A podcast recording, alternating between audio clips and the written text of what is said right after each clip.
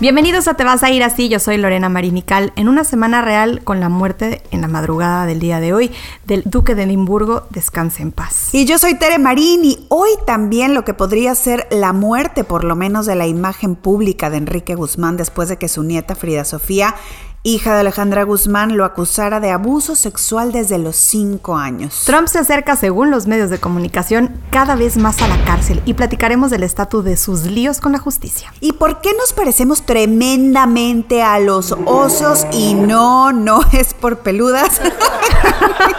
Porque la, pandemia sí nos ha hecho vernos como lumberjacks. la historia de Ana Sorokin, la intern rusa que desafió a bancos y socialistas por igual al hacerse pasar por una millonaria heredera. Híjole, esa Ana Sorokin, eh, grueso, grueso, grueso. Oye, y los hermanos Winklevoss, acérrimos enemigos de Mark Zuckerberg y socios financieros en el inicio de Facebook, ya tienen lista su venganza. También encontrarte a ti misma en una relación estable, matrimonio o solamente relación comprometida puede ser muy difícil. Tenemos tips para encontrarte a ti misma dentro de tu relación. Vladimir Putin es un claro ejemplo para los dictadores del mundo. Ya puede gobernar dos periodos más y además es el más guapo, dice. Ay, caray, vamos a platicar acerca de eso. debatible, ¿no? Debatible, debatible. Así es, Lore. Esta mañana amanecimos con la noticia de que murió el príncipe Felipe de Edimburgo a la edad de 99 años. En Instagram, en la cuenta de The Royal Family, anunciaron con profundo dolor que Su Majestad la Reina de Inglaterra había anunciado la muerte de su amado esposo, His Royal Highness the Prince Philip, Duke of Edinburgh. Es el príncipe consorte que ha servido por más tiempo en la historia de la monarquía inglesa y había sido hospitalizado recientemente por un problema del corazón. De hecho, aquí lo platicamos. Eh, y bueno, pues salió en marzo y hoy se anuncia su muerte. El príncipe y la reina eran primos terceros, ¿eh? los dos descendientes de la reina Victoria. Él eh, nació como príncipe de Grecia y Dinamarca en la isla de Corfu en 1921 y se casa con la entonces princesa Elizabeth a los 26 años de él, cuando ella tenía solamente 21 Pasó gran parte de su vida caminando pues, un paso, un par de pasos detrás de la reina en cenas, galas, eventos a beneficio y se le reconoce como el gran impulsor a una apertura o a un intento de apertura por parte de la monarquía, a veces sin éxito. De hecho, ahí en The Crown se ve que es él el de la idea de hacer un documental de la familia real, ¿no? Mismo que no es bien recibido por el público. No, nada. De hecho, eh, el Wall Street Journal y otros medios que leíamos justo esta mañana marcan su muerte como el principio de una transición generacional para la monarquía británica. La reina ya ha dejado más y más cosas en manos de su hijo, el príncipe Carlos, y su nieto, el príncipe William. Fíjate que, em, aunque el príncipe Felipe nació príncipe, vivió en una relativa pobreza durante su niñez y tuvo una infancia súper dura. Eh, una corte griega sentenció a su padre, el príncipe Andrés, en una corte militar por desobedecer una orden en una batalla con Turquía y tuvieron que huir sin un peso y vivir en una casa prestada y humilde en París. Vivieron pobres y en el exilio. De hecho, a los nueve años el papá finalmente los abandonó y la mamá tuvo un quiebre emocional que la dejó el resto de su vida en clínicas de salud mental y a Felipe lo mandaron con parientes a Inglaterra, donde lo internaron en un colegio conocido por su fuerte disciplina. Así es, de hecho, él conoció a la reina entre limonadas y galletas cuando tenían 13 y 18 años respectivamente, luchó en la Segunda Guerra Mundial exitosamente, amaba ser capitán y renunció a su carrera cuando se casó con la reina. De hecho, hay una entrevista a Teresa donde deja entrever que lamentaba algunas veces el dejar su carrera por dedicarse a ser esposo consorte. Dijo, nunca soñé con ser presidente del Fondo de la Fauna Mundial. Siempre hubiera preferido quedarme eh, en el ejército, francamente. Sí, oye, durante sus bodas de diamante en 2012, la reina lo llamó su fuerza constante y su guía. Nuestro más sentido pésame a la reina de Inglaterra, que seguramente está escuchando este podcast con letritas por aquello del español. Obviamente sabe español, Royal Highness. Oye, pero bueno, con todo esto salen también muchas preguntas, la verdad, y no es por ser morbosas, Pérez, Pérez, porque queremos saber si vienen Harry y Meghan al funeral. Ahí sí vienen, porque no estamos desde, desde Londres, Inglaterra Inglaterra, este, nosotros aquí grabando. Pero transmitiendo, bueno, ah, transmitiendo en vivo. Ah, puras mentiras. Oye, si van a ir al, funeral y, si van a ir con, chaleco antibalas, ¿será que la reina decida ceder ya el trono? ¿Y a quién? A Carlos, a su nieto, a la futura reina Kate, pero sobre todo, ¿Cuándo sale la siguiente temporada de The Crown? Esa es la pregunta más importante. Oye, digo, aunque lo digamos de broma, la realidad es que conocimos mucho al príncipe Felipe en la serie, ¿no? Por lo menos esta generación y una nueva generación de, de, adictos al Netflix, ¿no? Eh, y hasta cierto punto lo ponen como este papá duro de Carlos, cuando en realidad pues, no se cuenta la historia de su infancia. Él también sufrió. Oye, y otra de las dudas que yo tengo y que tenía esta mañana y que revisé, en, muchos de mis chats también de amigas, todo el mundo preguntaba, ¿y por qué él nunca fue rey? O sea, ¿por qué siempre fue el príncipe Felipe cuando las mujeres, que son esposas de reyes herederos, sí pueden ser reinas? Eh, y bueno, la respuesta es que como muchas tradiciones reales, esta se le debe también a un fuerte patriarcado donde el título de rey siempre conlleva reinado, mientras que el título de reina puede ser solamente simbólico. Ah, ¿Eh? para que, para que la próxima vez que vayan a la Casa Real sepan perfectamente todo cómo funciona, ¿no? Exactamente. Exacto. Sí, para que sepan, bueno, ya el, el curtsy no sabemos cómo explicárselos, ¿no? Así, la reverencia, pero esto sí. Oye, pero bueno, vámonos con otra muerte porque eso parece. Estoy súper sacada de onda con la entrevista que Fría Sofía le dio a Gustavo Adolfo Infante, donde dice que su abuelo, Enrique Guzmán, le hacía tocamientos desde que tenía cinco años. O sea, de verdad, Lore, me inundó una terrible tristeza que, que no, o sea, la sentí como muy íntima. Yo creo que en parte porque conocemos a esta familia desde siempre, ¿no? Digo, todos, o yo creo que muchas generaciones, por, imagínate la edad de Enrique Guzmán, crecimos y los hemos visto hasta reproducirse, casarse y de todo. Y me inundó una terrible tristeza por ella y por la familia. Y, qué maldito, ¿no? Cualquier hombre que haga esto, y, y en el 80% de los casos además es un familiar o amigo cercano a la familia. En este caso no solamente dice que su abuelo la tocó durante años, sino que los novios de su mamá siguieron haciéndolo, o sea, los novios de Alejandra Guzmán siguieron haciéndole tocamientos y abusos y que uno de ellos la violó. O sea, acusaciones terribles, serias, que deberían ser legales en caso de ser ciertas. En México, de hecho, cosa buena, los casos de, de, abuso sexual ya no prescriben, así que todas y todos, hablar de esto y a denunciar. Sí, efectivamente, Tere, la verdad es que yo no lo puedo creer, también lo vi en, es, algo de lo que todo el mundo ha estado hablando, Enrique Guzmán dice que ella necesita un psiquiatra y que es el colmo de la locura, dijo que debe de dejar de mezclar pastillas con alcohol y los dos hablan muy seguros, que esto es lo que me sacó más de onda, los dos hablan muy seguros de lo que dicen, así que la verdad es que ¿a quién le crees? O sea, no sabes qué pensar. Es, no sabes qué pensar y aparte se siente como culpa de no creerle. Mm a ella, pero luego te sientes también culpable de no creerle a él cuando él dice que es inocente. Qué horror.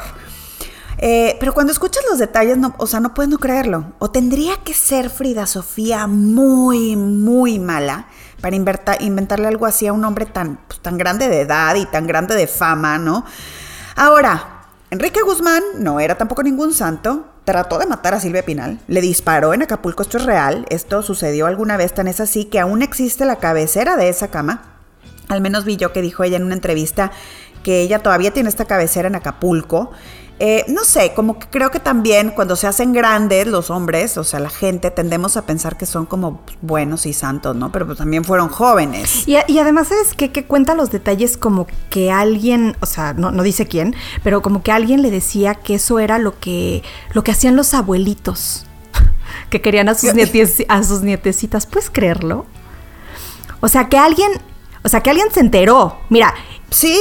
Este es el tipo de acusaciones donde todos nos sentimos mejor cuando hay una demanda interpuesta, porque hay un investigador del caso haciendo preguntas, ya hay culpables o inocentes. Esto es solamente un dijo ella, dijo él. Que es lo que les decía, por eso es tan difícil tomar como partido. Va a llegar eh, a llegar al límite de, de, denunciar a Enrique Guzmán, no sé. O sea, yo creo que no se puede quedar así y creo que, que en caso de ser cierto, lo debería de hacer. ¿No? Así es, sí, sí, sí, sí. Y, y, por sus comentarios es algo que duró años, ¿no? Si, lo que ella dice es cierto, esto duró años, ya que habla de que llegó al punto en que ella sentía culpa por sentir rico, así lo dice, y que se preguntó si ella estaría enferma por sentir placer. Y este, este sentimiento es el eje del abuso.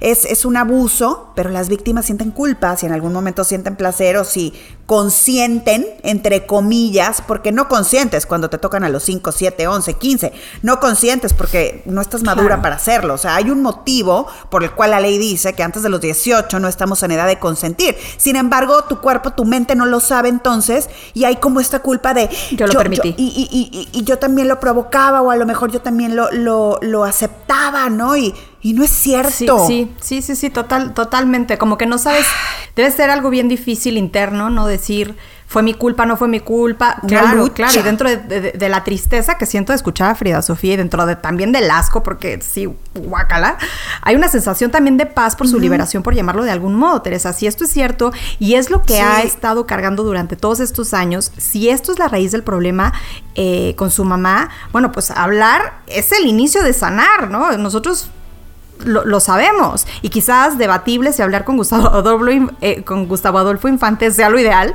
Pero bueno, pues hablar es hablar y la finalidad es comunicarlo. ¿no? O sea, con quien sea. Y en este caso hay mucho por veros. En este caso de Frida Sofía hay mucho que ver porque esto no se va a quedar así. O sea, falta que hable Alejandra porque tiene que responder por su hija, haya sucedido o no, ella tiene que hablar, pero en el caso de los demás mortales, o sea, Ojo, los depredadores están en todos lados, es muy fuerte, pero Escuchaba una psicóloga decir que en el 80% de los casos son familiares y amigos cercanos los, los, los que causan el abuso y que la mitad, en la, mitad de estos casos se trata de familiares consanguíneos, primos, tíos, papás a veces. Por favor, que más vale que nos tachen de paranoicos y paranoicas, pero pegaditos con los niños y a dudar de todos. Sí, no, totalmente, totalmente. Oye, volviendo al, al caso de Frida Sofía, esto es muy fuerte porque los Guzmán Pinal son como la familia artística mexicana por excelencia, ¿no? Tú lo decías al, principio.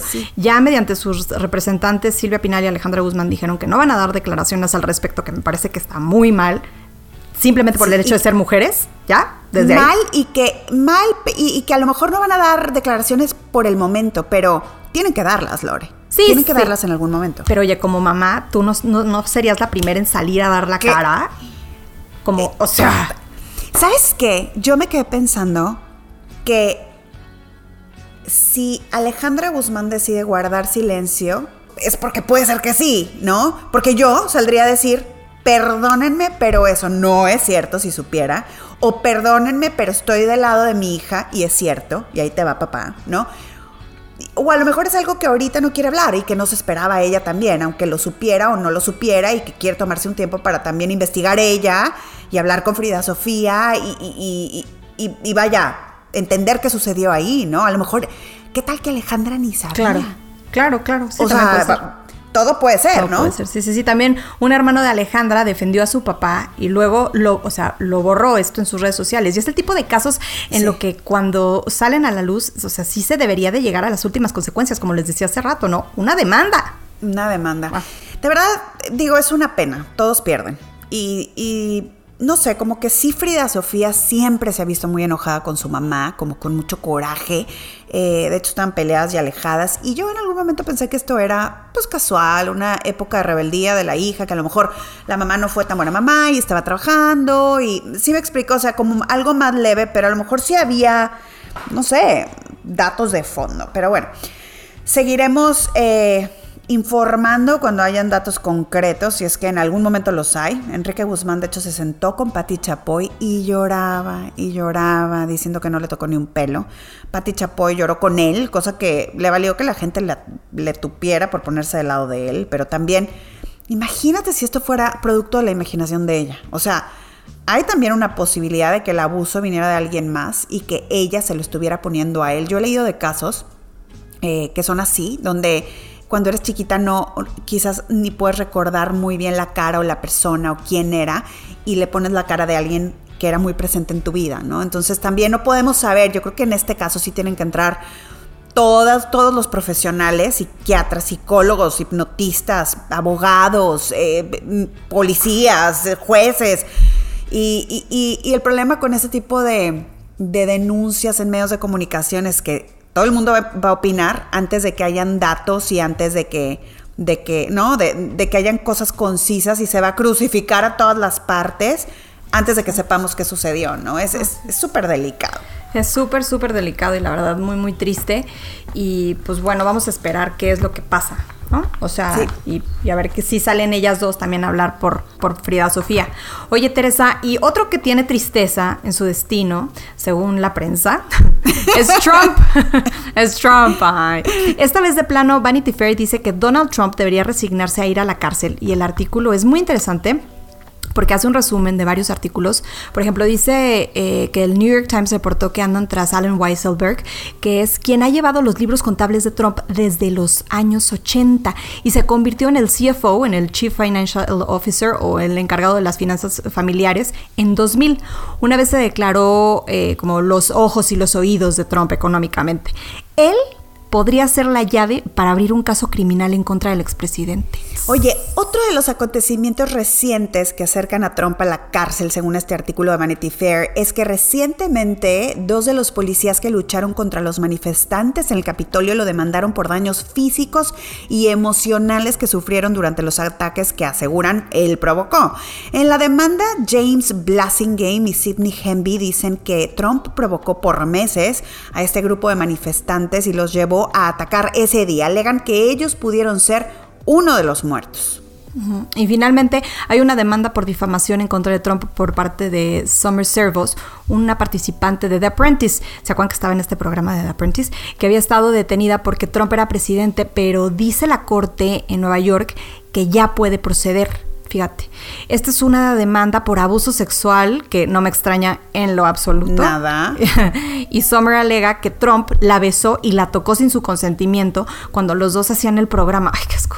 Obviamente la más delicada, o por lo menos la que podría darle más años y problemas a Trump es la investigación y posibles demandas que vengan de su deuda al fisco, de su evasión fiscal. Así de hecho agarraron al Capone. O sea, tenía todos los delitos, nomás que no se los podían demostrar y el que le pudieron demostrar fue el fiscal. Aquí el que no cae resbala, ¿eh?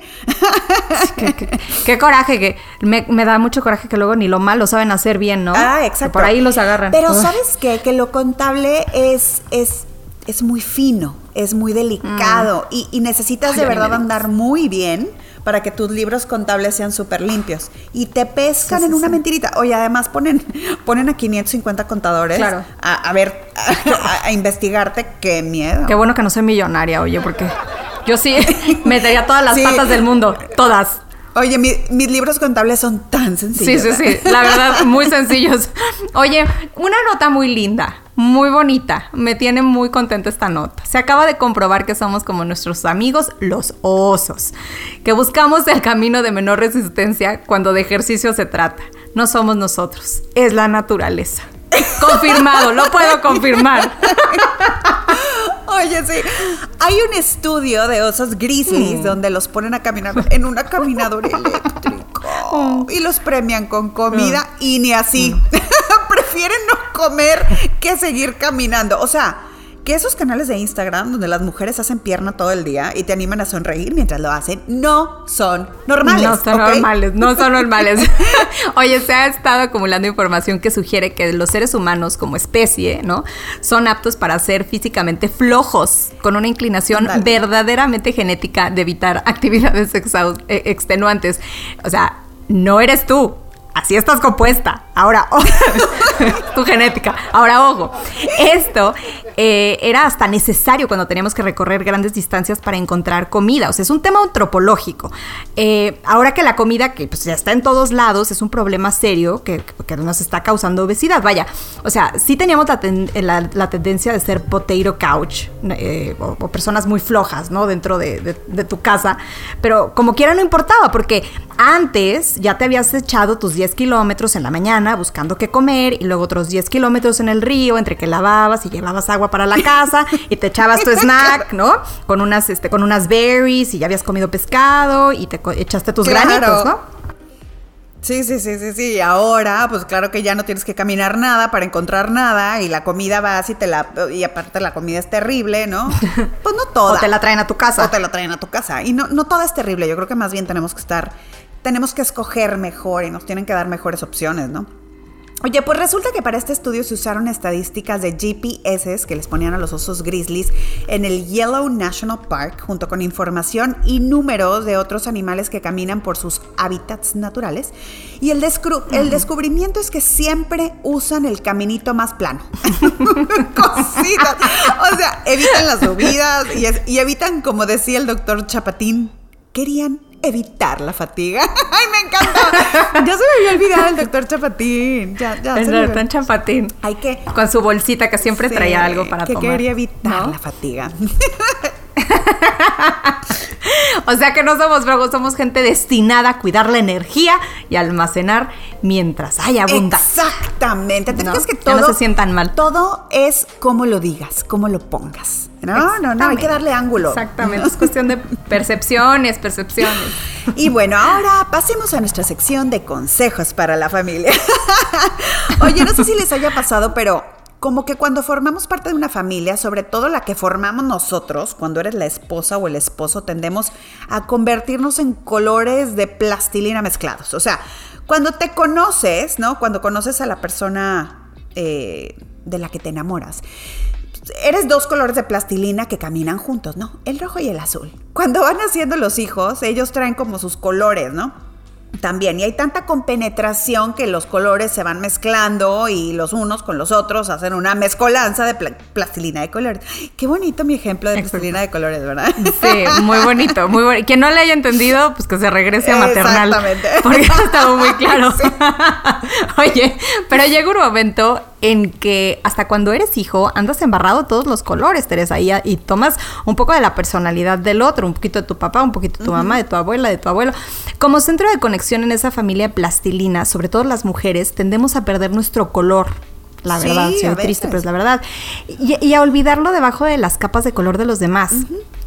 Y, entonces cuando los hijos se van, o el marido es, sano él, conoce su color eh, y quiere ser su color, uno voltea y dices, ah, chivo ¿Y yo qué era? Morado, celeste, fuchsia, rojo, primario, medio gris, pero... Y claro que también puede ser el caso del hombre. O sea, a veces empezamos en una relación muy jóvenes, cuando ni siquiera teníamos color, o éramos color pastel, o éramos ah. colorcito desgastado, mezcladito con, con, con, este, ¿cómo dicen? Que cuando lo rebajas, colorcito rebajado, ¿no?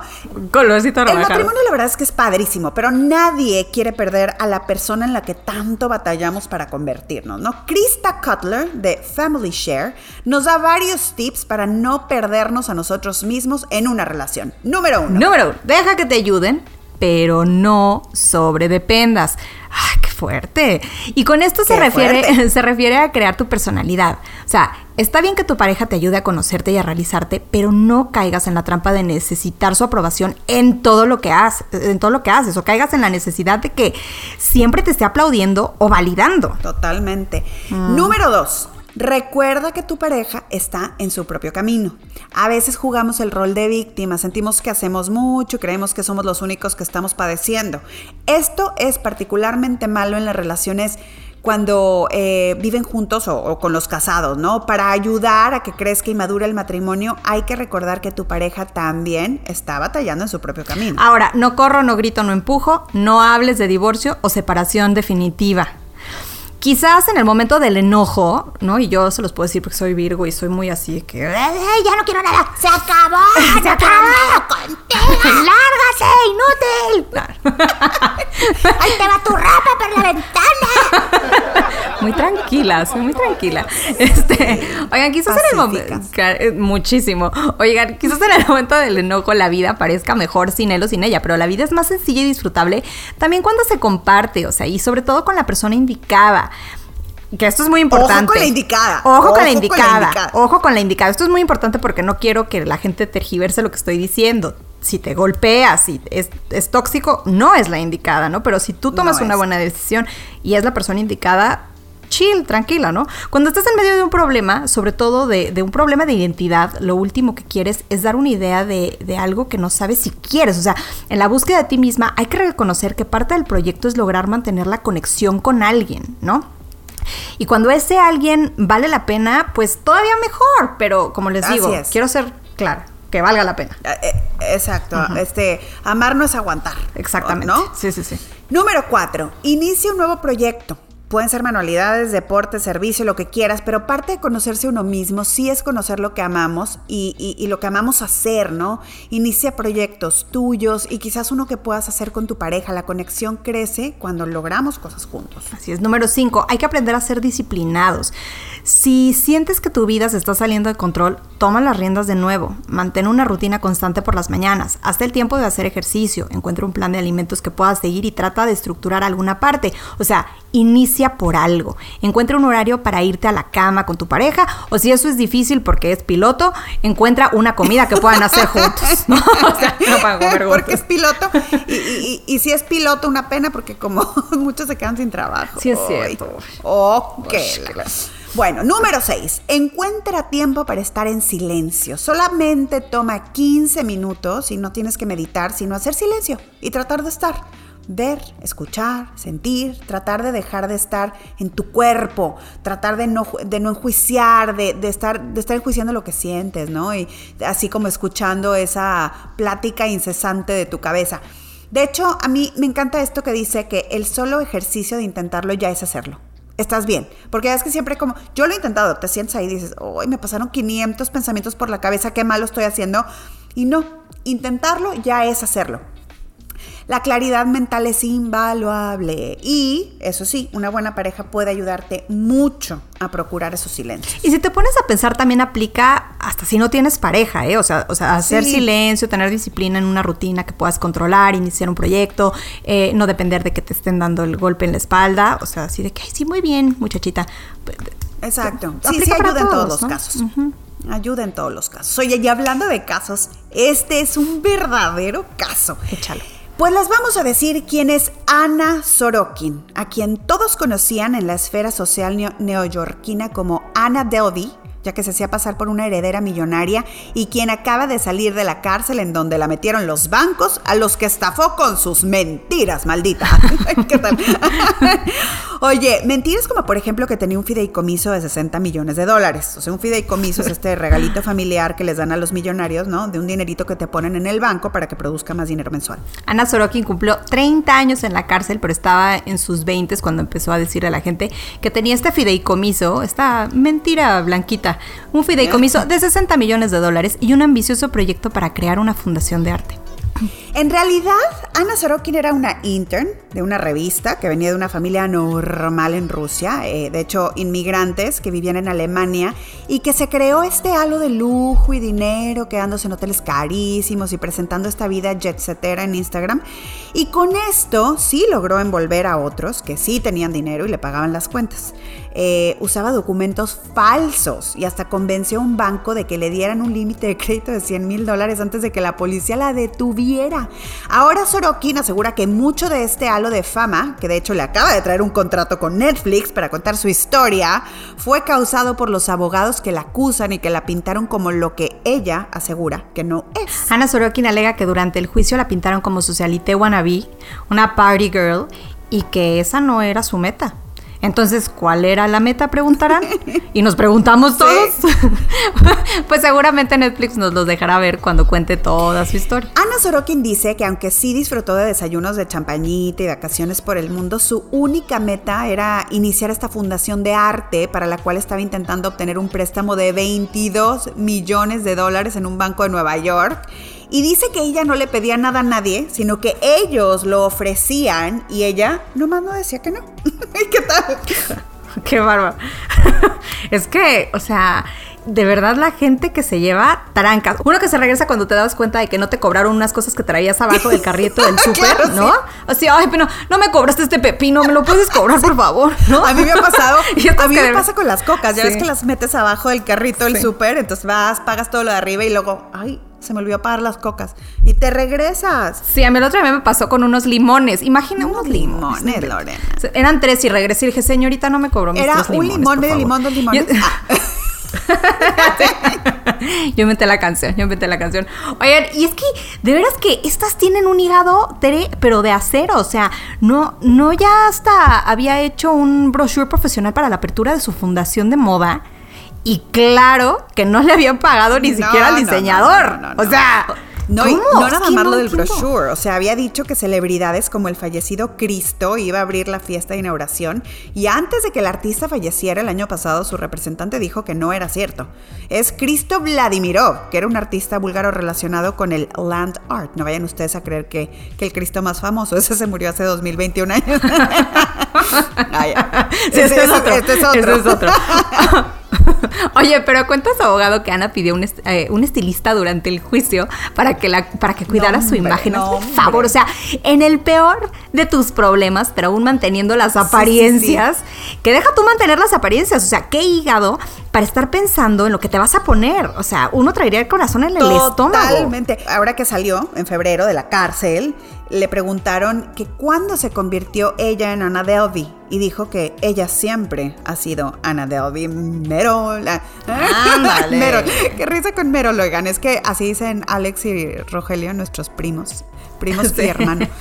Merol viene de metal, de tipo... no, no, no. Merol viene del amo del Merol, que en Radioactivo durante muchos años eh, fue como este personaje que inventaron todos los productores. Olayo, Rubio, uno de ellos. Y de ahí salió y pues ya nuestros primos que pues tienen corazón de chaburruco, lo Pero viene del metal, ¿no? Merol, del metal, ¿no? me encanta, o sea.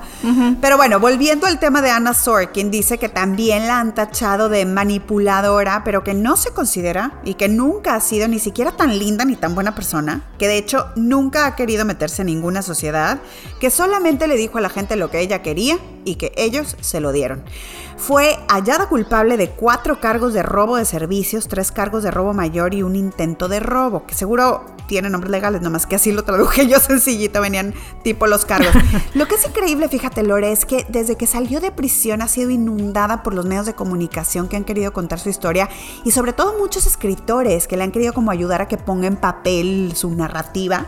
Dice que está escribiendo un libro que tiene un proyecto para vender NFTs o este arte digital del que platicamos mucho aquí, eh, y que tiene ya mercancías con su marca y planes de hacer una reforma carcelaria, que va a convertir la atención que está logrando en algo positivo. O sea que tiene trabajo y tú no.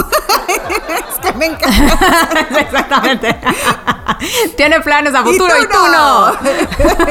Tienes sueños. Una de las y cosas tú que no. y tú no. Oye, una de las cosas que más me llamó la atención es que hace mucho dinero, eh, perdón, que mucho del dinero que ganó con su contrato en Netflix no lo pudo tocar debido a una ley en, en, Nueva York que le prohíbe a criminales hacer dinero con la notoriedad de su sí, Y de hecho, Netflix acató todas las reglas, ¿no? Y las autoridades le congelaron las cuentas del banco. Eh, y así permiten que las víctimas se beneficien primero del dinero. O sea, Netflix le pagó 320 mil dólares, de los cuales 170 mil se fueron para pagar a los agraviados y a los abogados. Y ella además dice que jamás buscó a Netflix ni todo lo que está pasando con su caso y se espera de hecho que sea extraditada a Alemania, aunque ella dice que va a pelear por quedarse en Estados Unidos. Pero qué grasa, ¿no? Y yo voy a sí, yo voy a pelear por ver su serie, yo voy a pelear por ver su serie, su película. Totalmente. O sea, ¿qué será? O sea, es que sí me llama la atención, o sea, ¿qué será que van a hacer con su historia, pues, no? Cualquiera que sea tu pregunta y la respuesta a esa pregunta, ya no la vas a ver en Yahoo Answers, porque Yahoo Answers se va, se va, se fue. se va el 4 de mayo y tú nunca lo has usado. no, nunca lo he, nunca lo he usado, la verdad. Google. Oye, pero resulta que este sitio, eh, Yahoo Answers, ofrecía interacción humana a preguntas tan trascendentales como ¿Hay un paraíso de elefantes o me casaré algún día? O preguntas racionales como ¿por qué la gente que come baguette cree que son más que yo? Oye, este sitio, vaya, si no lo conocen, llamado Yahoo Answers, se llama, porque tienen que ir a buscarlo, de hecho, porque el 4 de mayo ya no va a estar. Eh, Así que este 4 de mayo una esquina de Internet será eliminada y será recordada por sus contribuciones no importantes al conocimiento humano desde que llegó en 2005. Sí, de hecho BuzzFeed lo llamó como uno de los lugares más estúpidos de Internet y no solamente eliminará el servicio de preguntas y respuestas, sino que también va a borrar todos los archivos. Fíjate que nunca se supo si las preguntas eran verdadera, eh, verdadera ignorancia o si eran tontas porque la gente se divertía con ellas, porque además las respuestas no requerían tampoco de mucha experiencia, ¿eh? Así es, es como las preguntas que mucha gente le hace a Alexa, ¿no? De Alexa, ¿eres real? ¿No? Así. Sí, sí, sí. No tengo respuestas en este momento. Fíjate que también era un lugar eh, en el que dicen que la gente hacía preguntas, este Yahoo Answers, eh, que la gente hacía donde la gente hacía preguntas que no se atreven a hacer en la vida real, eh, que era también este lugar para hacer preguntas raras, tontas y hasta dementes, dice Daniel Victor en el New York Times. Por ejemplo, en Quora, que es eh, ahora una de las competencias que de alguna manera ya le ganan a este servicio, las respuestas son más especializadas, ¿no? Y, de hecho, las, las mejores respuestas en Quora, a mí me encanta ese sitio, me encanta, pero ya no me puedo meter porque ahí me quedo por siempre. En Quora, las respuestas más especializadas o más reales son las que se van como a mero arriba, ¿no? Eh, si entran, olvídense de su familia, no es broma, porque es el lugar donde puedes hacer todas las preguntas y la gente las contesta y gente como muy acreditada y, muy interesante, porque haz de cuenta, no sé, eh, si tienes una pregunta sobre una cirugía de rodilla, hay un especialista en cirugía de rodilla, el más picudo del hospital más picudo del mundo que está contestando preguntas, ¿no? También ahora con Reddit, eh, que es también este otro sitio, ahí pues sí, también herdear hasta el cansancio, como que llegaron estas nuevas plataformas a hacerle la competencia competencia sitios como Yahoo Answers y pues ya más bien bye, ¿no? Sí, también, ¿sabes que Por otra parte, como muy raro también escuchar de empresas de tecnología que eliminan todo su contenido, sobre todo por esta idea que tenemos de que todo lo que vive en Internet vive eternamente, pero no es mi primera vez que Yahoo y otras compañías de tecnología desaparecen productos sin archivar. Eh, por ejemplo, en 2019 eliminaron 20 años de contenido de Yahoo Groups y Flickr borró 15 años de fotos. Sí, Sí, sí, sí. Y qué bueno, porque ¿qué vas a hacer con tanto material? O sea, ¿quién realmente se va a poner a buscarlo? ¿Quién sabe? Así le deberían de hacer a tantos archivos de, fotos y de cosas de, de las que la gente se podría arrepentir. Oye, bueno, en otro tema, ¿Se acuerdan de los hermanos Winklevoss? Los archienemigos de Zuckerberg, el creador de Facebook, y que sale en la película de The Social Network, y que aparte los interpreta el caído de la gracia del señor Armie Hammer. Esos meros. Oye, les contamos un antecedente. Bueno, los hermanos Winklevoss, aristócratas millonarios ellos, y Zuckerberg, nerd con cerebro de computadora, se conocieron mm. estudiando en Harvard y juntos crearon Facebook. Debatible, claro. los Winklevoss y Zuckerberg se asociaron para crear esta red social de Harvard, ¿no? Eh, los gemelos como los socios financieros, pero como que Zuckerberg lo concibe y lo crea. Y después de que nace Facebook, eh, Zuckerberg se apropia de todo. Eh, los hermanos lo demandan y ganan. Dinero solamente, o sea, les dio 65 millones de dólares en, en, 2018, pero nunca propiedad o copropiedad de la empresa, cosa que seguramente les duele hasta el momento, ¿eh?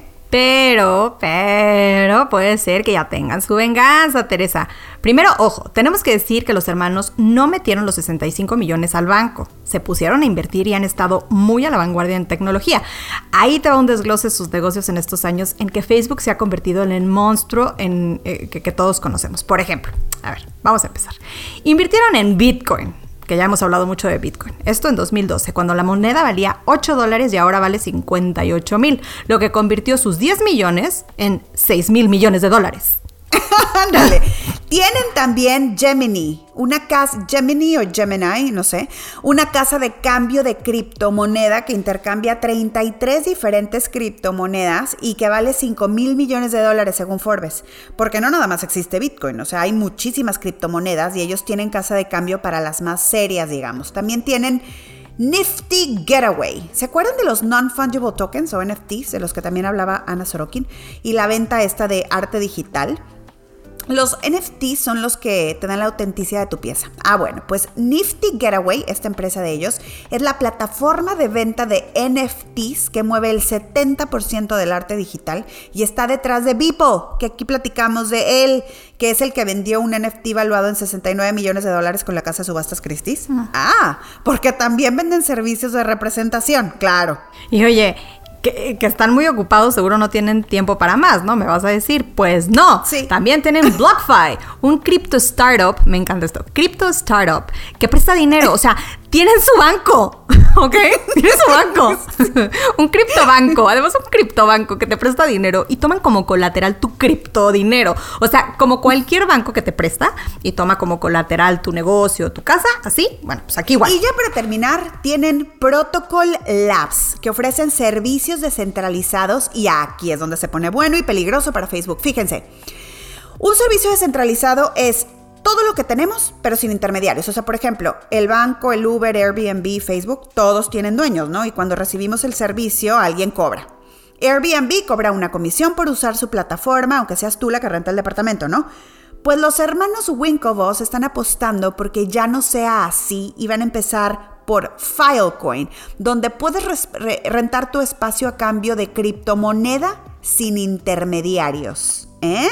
Y si toda empresa puede funcionar sin intermediarios, ¿por qué no una red social? Y aquí entra la dulce venganza, que en este caso se va a comer muy, muy fría, después de muchos años y se llama BitCloud. BitCloud, ojo, es una red social donde nadie puede hacer uso de tu información porque nadie la controla, más que tú. El portafolio de los hermanos Winklevoss, ¿ok? ¿Ok?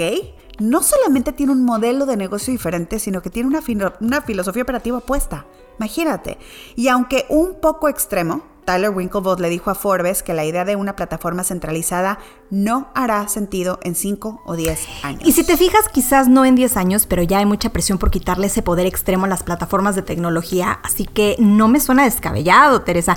En cualquier caso, eh, lo que esto garantiza es que mínimo habrá eh, The Social Network 2. claro. Oye, ¿qué tal? Eh? Ya todas nuestras notas crean pelis. La familia real, la heredera fake, la venganza contra Zuckerberg, de los Winklevoss.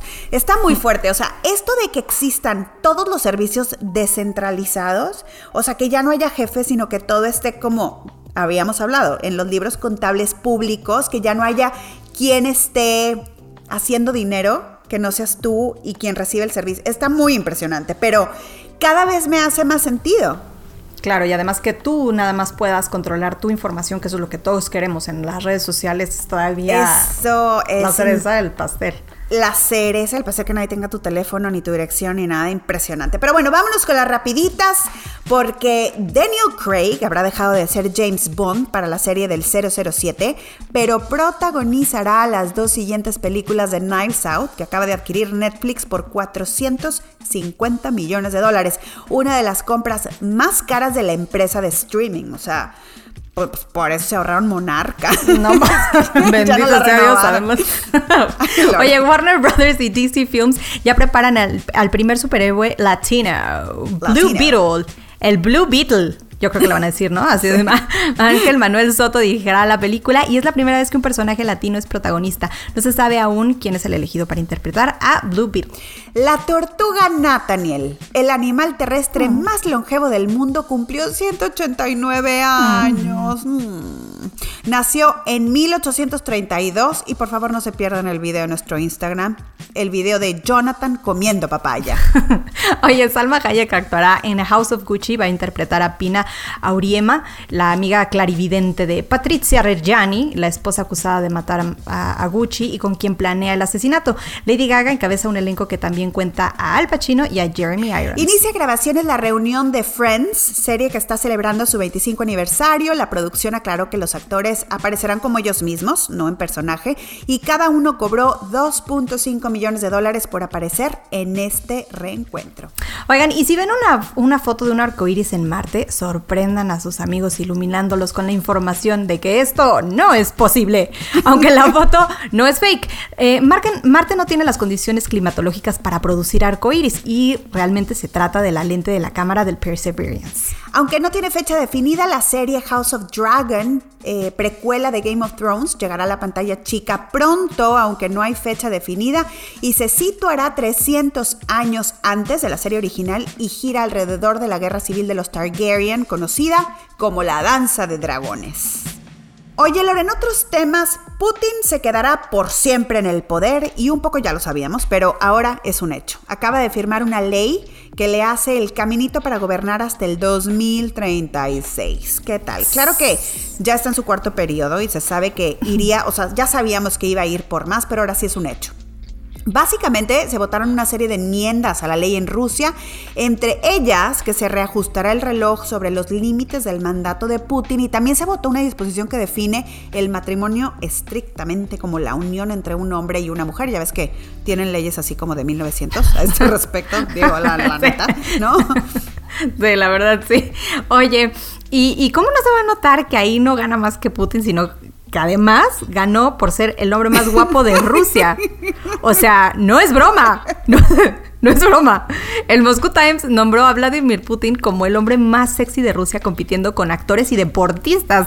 Pero en un país... A ver, a ver en un país así, o sea, ¿cómo saber si el editor más bien no tenía miedo de que rodara su cabeza si no ganaba el jefe, no? Claro, claro. Oye, o sea, ay no, jefecito, jefecito. Sí, sí, usted, usted, es el más guapo, jefecito. O sea, no, no, no, ni crea, ni crea, no. Con esos ojazos, esos ojazos, jefecito. No, con ese pelazo que se carga, jefecito. Oye, superjob.ru, o sea, punto Rusia, fue encargada de llevar a cabo esta encuesta entre mil mujeres y mil hombres en diversas ciudades de Rusia. O sea, a mí, perdóname, pero dos mil personas se me hace una muestra muy pequeña de gente y sobre todo en un país tan grande. Eh, que por cierto, oye, no sé si el sitio es periódico o empresa de investigación. O sea, me metí, ¿no? Así, superjob.ru, está en ruso. Tuve miedo de que fuera página porno. ya sabes. O sea, poco no? Superjob.ru. Superjob. Ay, dime tú.